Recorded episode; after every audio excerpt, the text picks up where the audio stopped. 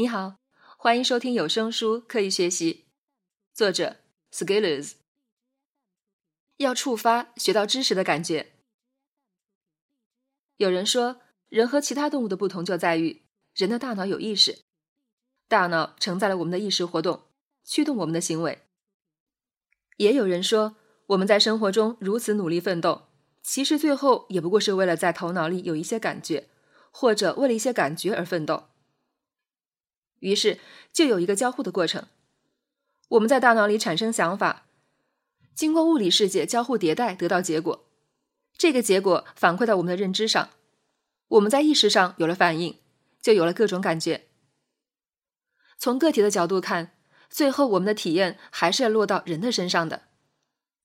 你花那么多精力去学习、去工作，赚到了钱，买了房子，有了车，最后有一个幸福的生活。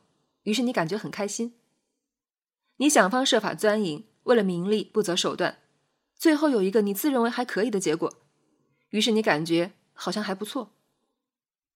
我们的学习也如此，我们努力的记下知识点，反复实践操练，起早贪黑的训练，最后运用自如，于是我们感觉自己学到了知识，掌握了知识。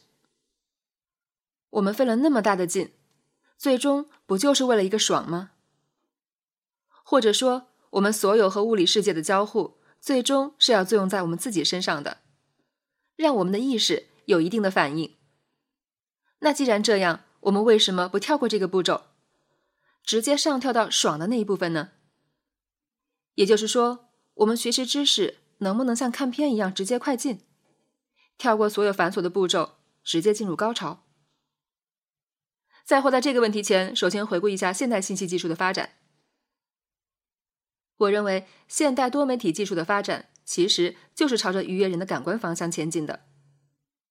最开始，我们只能支持文本，于是会有文本压缩存储的技术，然后有了图像以及各种图像的编解码技术，接着有了音频，我们能用电脑存储声音，之后有了视频，并且清晰度不断增加，以后又有了三 D 视频。自由视点视频，现在有了虚拟现实技术和增强现实技术。从我们的感官愉悦来说，这些都是让我们越来越愉悦的事情。于是，我们也许不需要通过和物理世界的交互来满足我们的极致体验。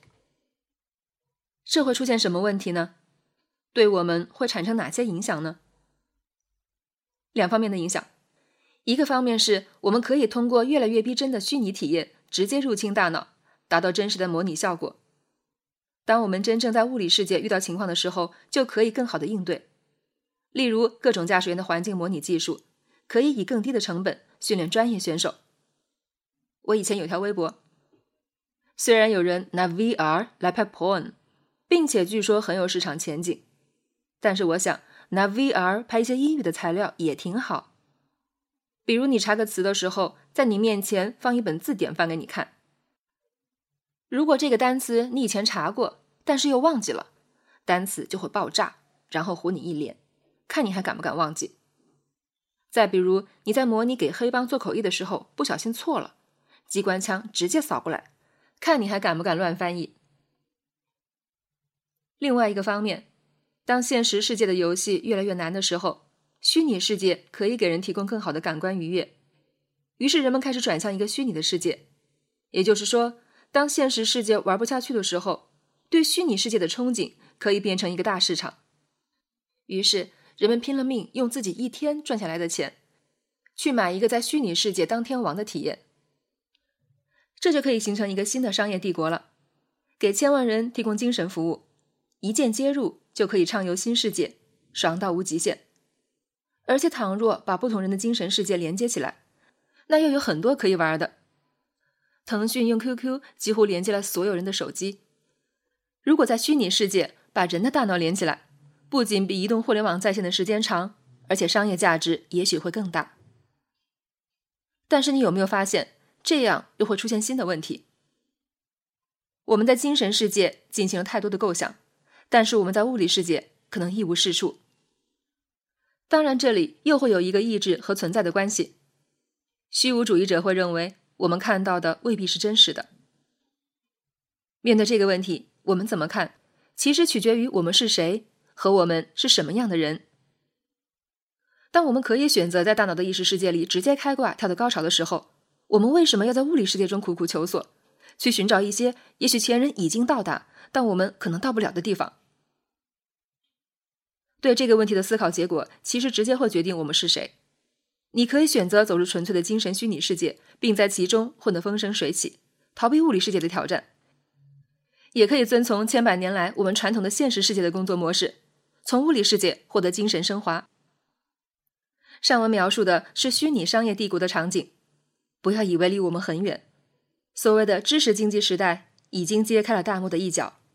最主要的体现是，大众其实是无法承受获取知识过程中的持续行动和反复磨砺的。因为这个太痛苦了，想想你从小学读到高中，并念成什么样子了吧？这种往往只需要有学到知识的感觉就可以了。如果想要在知识创业时代创办好的商业，其实更多应该着重给消费者营造到了知识的感觉。这个其实和知识没有半点关系。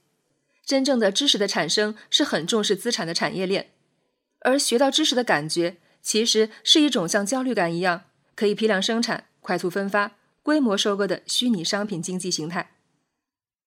所以，知识变现其实还是感觉变现，是一种体验经济，是情感营销，和知识其实没有什么关系。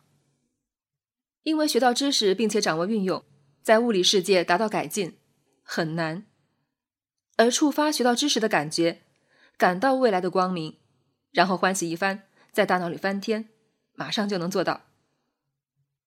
比如这篇文章读到这里，你会以为你发现了什么秘密，但是其实这些也同样是学到知识的感觉而已。